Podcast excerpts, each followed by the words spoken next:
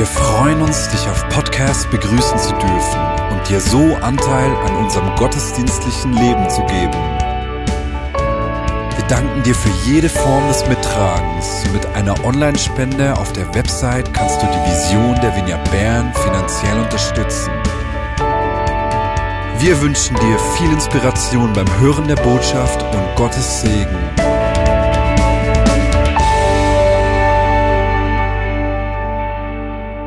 Ich habe hier im Raum überall so Zettelchen gefunden.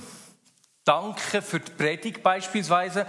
Und es hatte noch einige andere und ich glaube, die sind von der Jugend und ich möchte euch ganz herzlich danken für die kleinen, ermutigen Botschaften überall hier im Raum.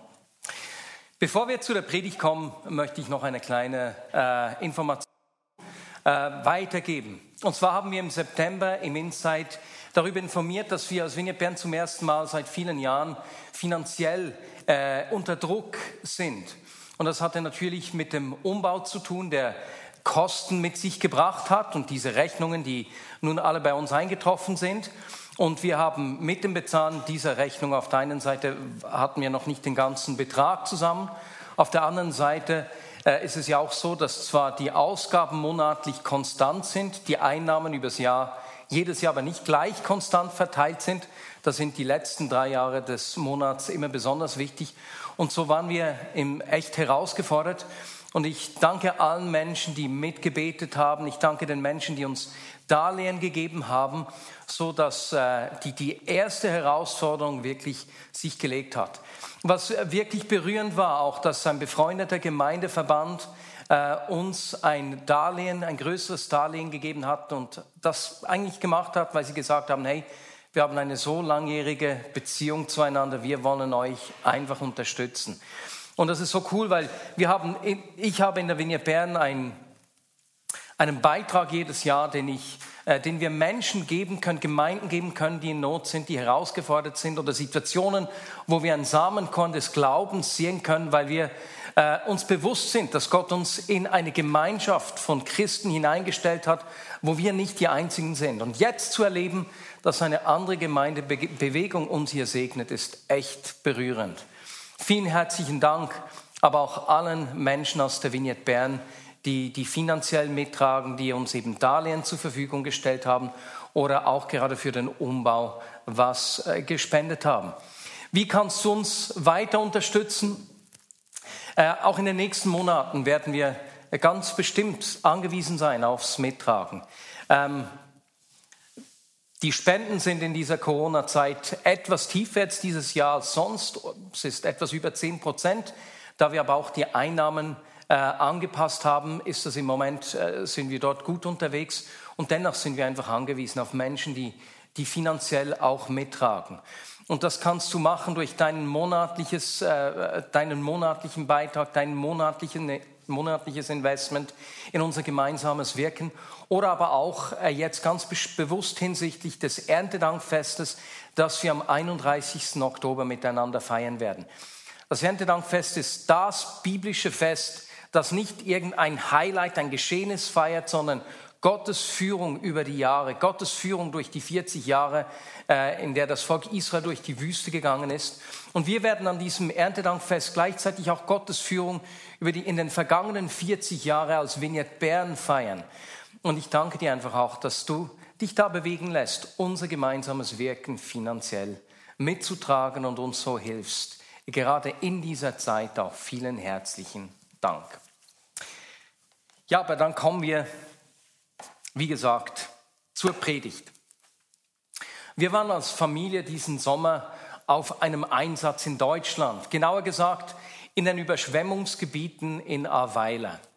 Und äh, das war ein richtig cooler Einsatz. Meine Tochter Sophie, die war richtig geflasht, weil es ein Einsatz ihrer Helden, der Real-Life-Guys war, bei der auch ihre Lieblingsband, die O-Bros, also Alexander und Maximilian, dabei waren. Und es gab sogar einmal ein Mitternachtskonzert, als wir wieder uns angezogen haben um Mitternacht, um da bei diesem Konzert dabei zu sein. Und so haben wir den ganzen Sommer und eigentlich seither konstant die Lieder der O-Bros gesungen zu Hause. Und weißt du was? Auch mich haben diese Songs gepackt, weil die haben so viel Tiefgang. Die sind echt klasse. Und einer der Songs, der bei mir hängen geblieben ist, heißt Brauch dich nicht.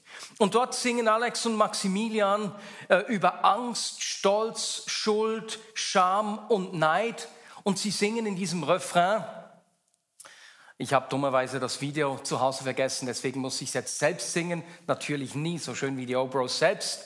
Sie singen dort, und ich rufe zu der Angst, ich brauch dich nicht. Und ich rufe zu dem Stolz, ich brauch dich nicht. Und ich rufe zu der Schuld, ich brauch dich nicht. Und ich rufe zu dem Herrn, ich brauch nur dich. Und dieser Song, der ist bei mir hängen geblieben. Weil es gibt so viele Dinge in unserem Leben, die, die versuchen uns zu beschweren, die unser Leben ähm, und mit unnötigem Belast belegen, das unsere Aufmerksamkeit gefangen nimmt. Und als ich nach Hause gekommen bin mit dieser Idee, hey, darüber möchte ich eine Predigtserie machen, ich brauche dich nicht, Angst, Scham, Schuld und Stolz, habe ich das meinem Bruder erzählt. Und er hat mir äh, erklärt, dass er gerade mit einigen Freunden einen einstündigen Spaziergang an der Aare entlang gemacht hat. Und jeder von ihnen musste einen schweren Stein mittragen, weil sie so richtig körperlich erleben wollten, wie es ist, wenn man Dinge mitschleppt im Leben, die eben wie so ein Gewicht sind, ein unnötiges Gewicht äh, ins Leben bringen. Und am, am Ende der Wanderung haben sie, also für mich wäre es eine Wanderung, ein einstündiger Spaziergang, eine Höchstleistung, haben sie diese Steine, dann haben sie sich gefragt, hey, was sind diese Brocken in meinem Leben, die ich mitschleppe, die ich eigentlich gar nicht brauchen würde, und haben diese dann in die Aare geworfen. Weißt du, auf einer Wanderung würde uns das ja nie einfallen, dass wir unnötig Gewicht einpacken.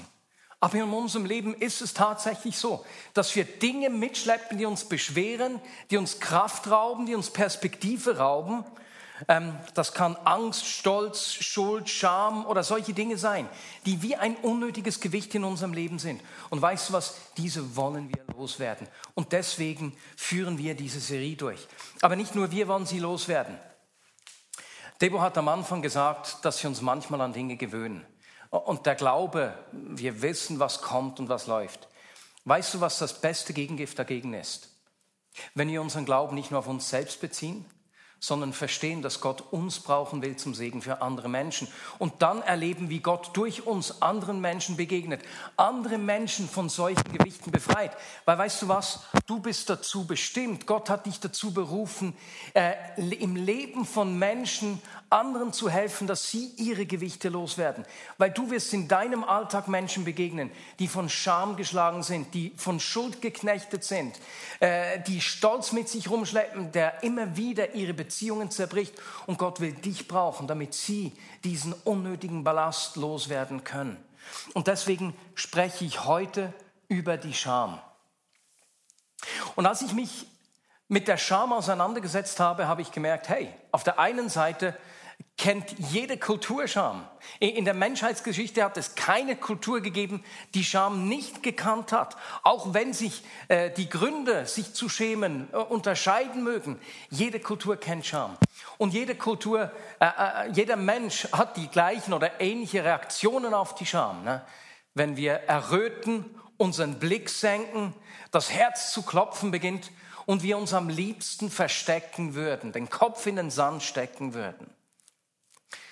Meine Mutter hat mir erzählt, dass ich als äh, kleines Kind, als ich gerade sprechen konnte, dass wir im Zug waren und ich bin da auf eine Frau äh, zugegangen, die sich äh, recht deftig geschminkt hat, habe auf sie gezeigt und im vollen Zug gefragt, Mama, weswegen hat sich die Frau so schrecklich angemalt? Und peinliche Stille natürlich, die Frau wurde knallrot, meine Mutter wurde knallrot. Es war eine richtig beschämende Situation. Ich, äh, Scham kenne ich aus anderen Gebieten, ein Ort, wo es nicht ganz so schlimm ist, aber ein Leben lang Auswirkungen auf mich hat, ist, ich schäme mich zu tanzen. Und ich habe keine Ahnung, weswegen. Es gibt keinen ersichtlichen Grund, weswegen ich mich schämen sollte zu tanzen. Ich habe Taktgefühl, also Rhythmusgefühl, ähm, aber ich, ich schäme mich zu tanzen. Und ich kann mich an eine Situation erinnern, wo ich zu Hause war und jemand wollte wir tanzen und mir war so peinlich, dass wir zuerst die Fellläden geschlossen haben, das Licht ausgestellt haben und ich habe mich immer noch geschämt. Und bis heute, äh, ich, ich kann nicht tanzen, ich schaff's nicht, diese Scham zu überwinden. Es ist völlig irrational. Aber es gibt auch tiefgehendere Orte der Scham. Bei mir äh, kommt es gelegentlich vor, dass ich nach einer Predigt mich schäme und denke, ich hätte das doch viel besser machen können. Und wenn ich mich dann so schäme, möchte ich mich am liebsten verstecken. Ich, ich möchte mit niemandem mehr sprechen. Und es hat tatsächlich schon Situationen gegeben, wo ich dann heimgegangen bin und mich einfach zu Hause im Schlafzimmer unter der Decke versteckt habe. Kennst du so Situationen von Scham? Situationen, in denen du dich äh, richtig wertlos fühlst, in der du das Gefühl hast, ich bringe es nicht. Und ich weiß nicht, was es bei dir ist, was Scham auslöst. Vielleicht ist es irgendein Geheimnis, das niemand wissen darf, dass du äh, wie ein Schatz hütest und versteckst. Beispielsweise, dass du fremdgegangen bist. Und, und du schämst dich so dafür und das hat immer noch ein Gewicht in deinem Leben, obwohl das schon Jahrzehnte zurückliegt. Oder du wurdest verlassen von jemandem.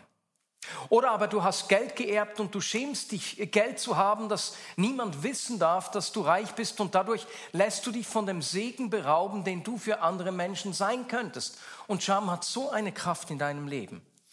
Vielleicht ist es aber auch dein Perfektionismus, der dazu führt, dass egal was du machst, dass es nie gut genug ist und du deswegen auch schon Jobs ausgeschlagen hast oder dich nicht für Gott engagierst, weil du denkst, ich kann das doch einfach nicht.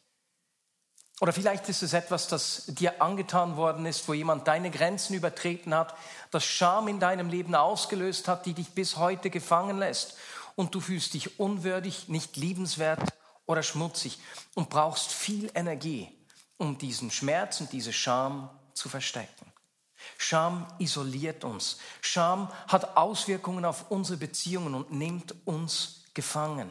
Und Scham kann wie so ein unförmiger Stein sein, den wir in unserem Leben mitschleppen, der uns beschwert, den wir miteinander loslassen wollen. Denn wir erkennen wollen miteinander und eben dann loslassen wollen. Und deswegen spreche ich heute über Scham. Und als ich mich mit Scham auseinandergesetzt habe auf diese Predigt hin, ist mir zuerst mal aufgefallen, dass Scham gar nicht immer nur so ein unnötiges Gewicht ist, sondern dass es manchmal wie ein Edelstein ist, Klein, aber fein und unglaublich wertvoll. Ich habe gemerkt zuerst mal, dass ich viele Gründe habe, richtig dankbar zu sein für meine Schamfähigkeit. Weißt du weswegen? Scham hat einen großen Wert und riesige Bedeutung in, in unserem Leben. Am deutlichen wird das sichtbar, wenn uns Scham fehlt. Was geschieht äh, bei einem Menschen, der keine Scham kennt? Wie lebt er? Wie verhält er sich? schamlos, oder? Oder unverschämt. Menschen, die schamlos leben, übertreten konstant die Grenzen anderer Menschen und verletzen damit andere Menschen. Und damit erkennen wir den großen Wert, der die Scham in unserem Leben hat. Sie macht uns nämlich beziehungsfähig. Sie hilft uns, in, äh, äh, die Nähe und Distanz einzuschätzen, Grenzen von uns selbst und von anderen Menschen zu achten. Und deswegen ist Scham für eine Gesellschaft, für das Zusammenleben von Menschen unglaublich wichtig. Sie gibt uns überhaupt erst die Fähigkeit, in Gemeinschaft zu sein.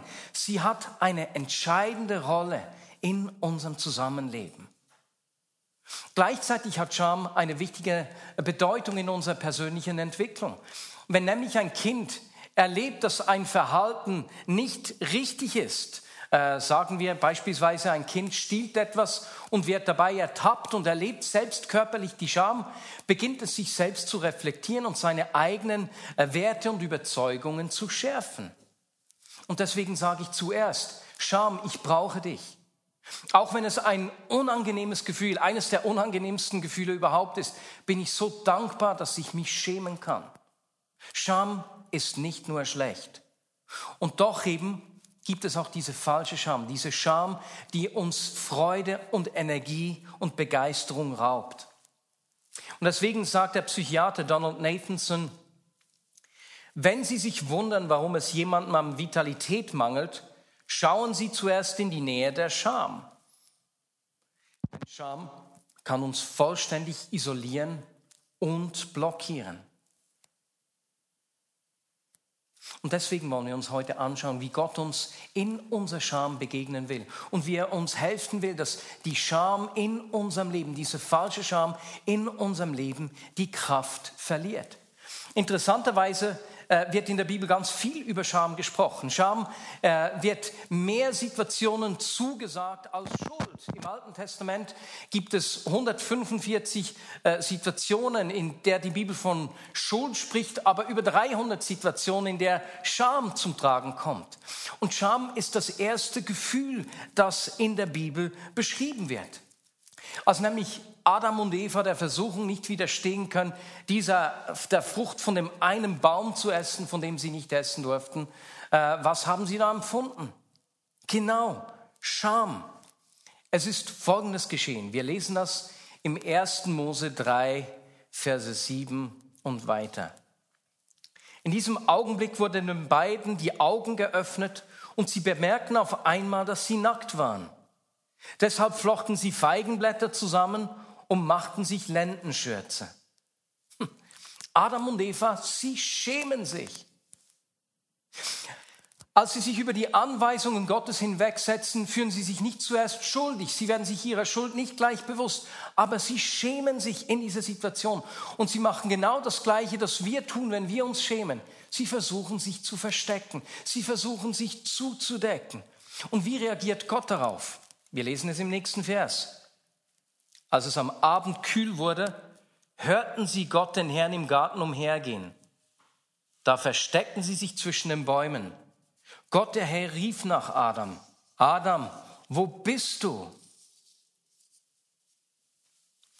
Und das ist so diese erste Reaktion, die wir dann auch später in der Bibel immer wieder sehen werden, wie, wie, Gott auf unsere Scham reagiert, auf die Scham von uns Menschen. Er geht auf Adam zu, er macht den Schritt auf ihn zu. Und er kommt nicht mit erhobenem Zeigefinger, nein, sondern er ruft nach ihm, wo bist du? Und weißt du, wenn, wenn du äh, eben Scham in deinem Leben hast, wie so einen beschwerten Stein, kann es sein, dass Gott genau dir zuruft heute, hey Peter, hey Margret, Hey Antonia, Silvia, Sabine, ähm, Hisham, wo bist du? Versteck dich nicht länger. Wo bist du? Vielleicht gibt es einen dunklen Fleck in deinem Leben, äh, den niemand sehen darf. Und du hörst, wie Gott dich jetzt aus deinem Versteck rausruft. Und dann lesen wir, wie Adam antwortet im Vers 10.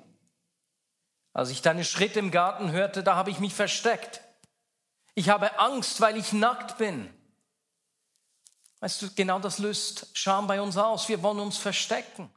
Wir wollen eigentlich Gott nahe sein. Wir wollen ihn erleben. Wir wollen ihn erfahren. Wir wollen ihm ähnlicher werden. Wir, wir wollen ihn in unserem Leben erfahren. Aber da gibt es diese Dinge, die versuchen, uns von ihm zu isolieren. Das ist das Wesen der Scham. Aber wie antwortet Gott Adam hier? Und wir lesen es in Vers 21. Und Gott, der Herr, machte Adam und seiner Frau Röcke von Fellen und zog sie ihnen an.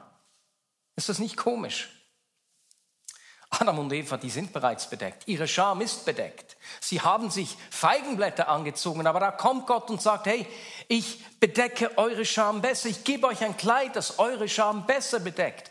Er stellt sie nicht bloß, sondern er schützt sie. Und in dieser Geschichte hier sehen wir das erste Opfer in der Bibel, das auf Jesus bereits hinweist, denn äh, um ihnen Fälle zu geben, musste ein Tier sterben. Und spannend finde ich, wenn wir schauen, dieser Hinweis auf Jesus, der 4000 Jahre später kommen wird, um sich der Schuld anzunehmen. Gott löst das Problem der Schuld. Er hat diese Lösung bereit. Die wird 4000 Jahre später kommen durch Jesus und wir können die heute erleben. Aber der Scham hat er sich sofort angenommen. Er deckt ihre Fehler besser zu, als sie können und stellt ihren Wert und ihre Würde wieder her. Das ist Gottes Lösung für unsere Scham. Deswegen versuch nicht, deine Scham selbst zu verstecken, selbst zu bedecken. Er hat eine bessere Lösung für dich. Und das ist wichtig, dass wir das verstehen. Denn Ein Grund, weswegen wir Gott nicht an diese Stellen, an diese Orte in unserem Leben ranlassen, ist, dass wir das Gefühl haben, dass er uns beschämen würde, dass er uns bloßstellen könnte. Aber das macht er nicht. Er entblößt uns nicht noch mehr. Er zeigt uns Lösungen. Er schützt uns nur besser. Nun, ist es nicht spannend? Gott gibt also Adam und Eva diese Fälle. Und hast du gelesen, wie sie sie angezogen haben? Nein, sie haben sich nicht hinter einem Baum zurückgezogen. Sorry Gott, Moment schnell, Feigenblätter aus, Fälle angezogen, sondern wir lesen, dass Gott äh, sie, äh, ihnen die Fälle angezogen hat. Er ist nicht von der Scham von Adam und Eva abgeschreckt. Er zieht sich nicht zurück. Er hat keine Berührungsängste mit ihrer Scham, sondern er deckt sich zu, er wendet sich ihnen zu. Und genau das sehen wir durch die ganze Bibel hindurch immer und immer wieder. Er wendet sich Menschen in ihrer Scham zu, mit Liebe, Annahme und Vergebung. Ich denke beispielsweise an die Geschichte der Frau im Neuen Testament, äh, die, die Schriftgelehrte beim Ehebruch ertappt haben und sie vor eine Meute gerissen haben und sie bloßgestellt haben. Und Jesus gefragt haben, und wie reagierst du? Und Jesus hat in dieser Situation ihre Scham zugedeckt, ihr Wert und ihre Würde wiederhergestellt. Oder ich denke an die Zöllner. Wir schauen im Moment äh, The Chosen auf Deutsch bei uns im Hauskreis und da wird das so anschaulich geschildert, wie Zöllner ausgestoßen, angeeckt waren und zu sehen, wie Jesus sich ihnen zuwenden, mit ihnen feiert und ihnen so Wert und Würde gibt, ist einfach begeisternd. Und, und, und wenn wir uns das vor Augen führen, sehen wir einen Aspekt der Scham, der uns in unserer westlichen Kultur nicht gleich bewusst ist. In unserer Kultur, in unserer westlichen Perspektive hat Scham viel mit meiner Selbstwahrnehmung zu tun, wie ich mich über mich selbst fühle, ob ich wertvoll, unwert, unwürdig bin. Also es dreht sich um meinen Selbstwert sehr viel. In traditionellen Kulturen, eben auch in der Bibel, hat es sehr viel mit der Gemeinschaft, um meinen Platz in der Gemeinschaft, meine Zugehörigkeit zu tun. Es ist eine öffentliche Realität, die Scham in diesen Kulturen. Der, äh, Missiologe Jason George beschreibt es folgendermaßen. Das Gegenteil des westlichen Schamempfindens ist ein gesundes Selbstwertgefühl. Ich bin mit mir zufrieden. Das Gegenteil des östlichen Schamempfindens ist Ehre. Andere halten viel von mir. Du gehörst dazu. Du bist ein wichtiger Teil der Gemeinschaft. Und genau das sehen wir bei Jesus. Er gibt den Menschen nicht nur einen neuen Selbstwert, er gibt ihnen nicht nur ein neues Selbstwertgefühl, sondern er, er begegnet ihnen in ihrer Scham, er wendet sich in ihrer Scham zu Menschen, die gesellschaftlich geächtet sind und überträgt seinen Wert auf sie. Jesus, mit dem alle zusammen sein wollen, er ist plötzlich ihr Freund. Das verändert ihren Status. Sie gehören dazu. Sie sind nicht länger einfach ausgestoßen. Dabei verschweigt er ihr Fehlverhalten nicht, aber er deckt ihre Scham zu. Und er kommt nicht mit erhobenem Finger und drückt auf die Wunde ihres Versagens, ihrer Scham, sondern er stellt ihren Wert und ihre Würde wieder her. Und weißt du, dort, wo wir das erleben, wo, wo wir erleben, dass, dass man meine Fehler nicht einfach zur Schau stellt, nicht darauf rumreitet, dort kann ich ganz mich selbst sein. Dort kann ich mich auch in meiner Schwäche zeigen. Dort muss ich diese Dinge, die über mich bestimmen und mich belasten, nicht länger verstecken, sondern kann sie anschauen. Ich kann es mir eingestehen und kann es so auch loslassen. Und so begegnet Jesus uns an den Orten, an denen wir durch falsche Scham beschwert, gebremst und geschwächt sind. Du musst deine Scham nicht vor ihm verstecken.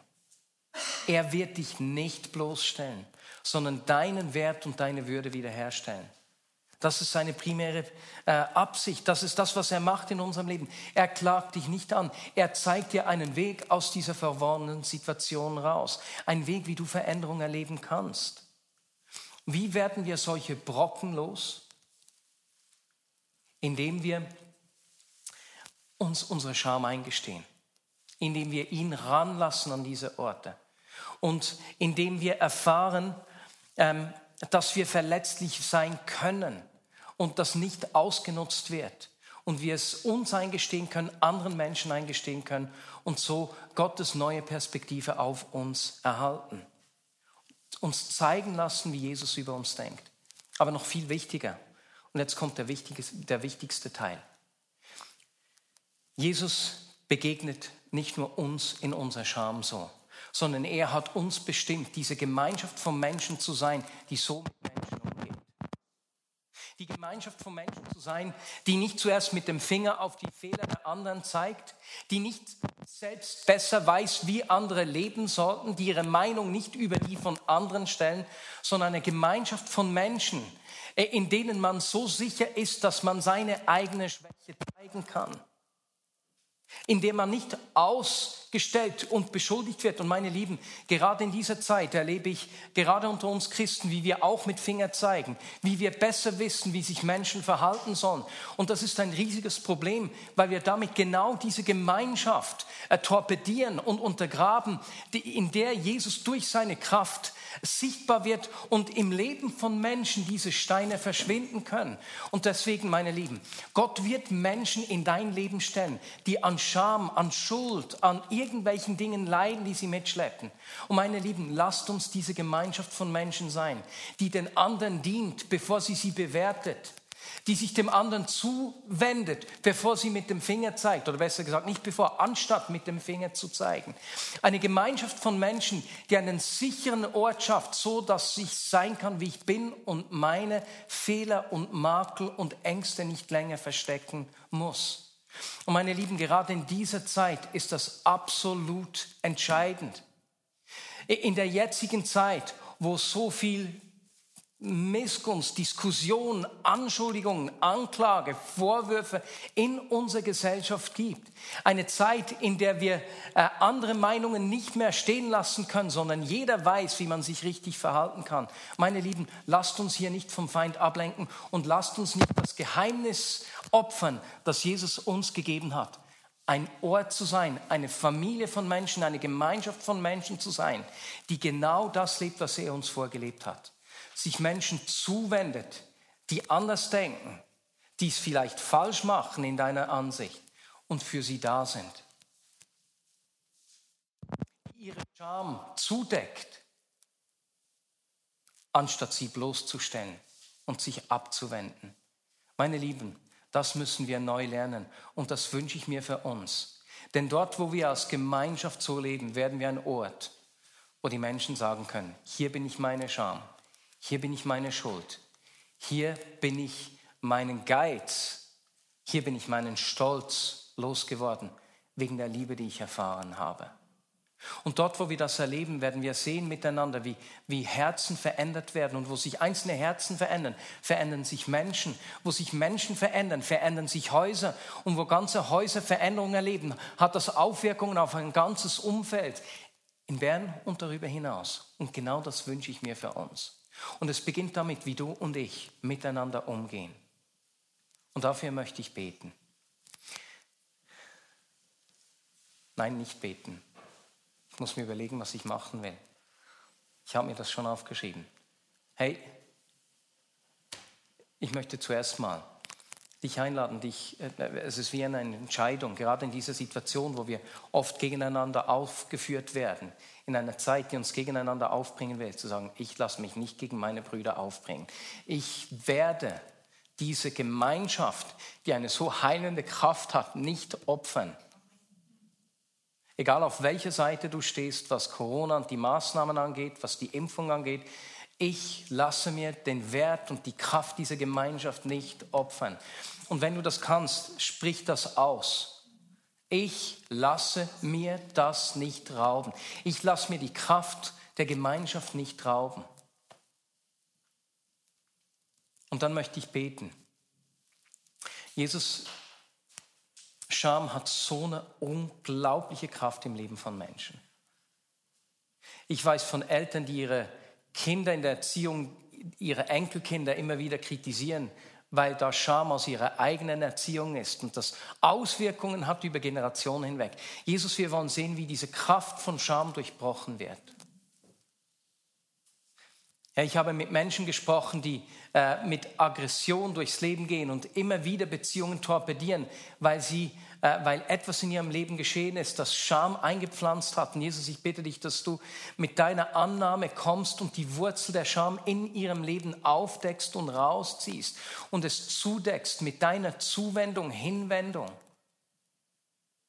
Jesus, lass uns Menschen sein, die sich nicht abwenden vom Gestank, von Scham und Schuld und von solchen äh, Gewichten, die, die, die, die, die unschöne Seiten haben, die sich nicht abwenden von und sich nicht abhalten lassen von der öffentlichen Meinung, sich Schwachen zuzuwenden, für Schwache aufzustehen. Jesus, lass uns Menschen sein, gerade in dieser Zeit. Und ich bitte dich, dass du uns ein weiches Herz gibst, dass wir einander dienen, bevor wir uns bewerten, Jesus. Dass wir wohl das, das Wohl des Nächsten vor unser eigenes Wohl stellen, Jesus. Und Herr, ich bitte dich, dass du Menschen, die hier zuschauen, die, die selbst an Scham leiden und denen jetzt Situationen bewusst geworden sind, wo, wo Scham in ihrem Leben eine Kraft hat und Auswirkungen auf ihre Beziehungen und ihr Leben hat. Ich bitte dich, dass du kommst und es äh, einfach mit deiner Liebe wie zudeckst, ihnen wie dieses lederne Kleid anziehst, Jesus.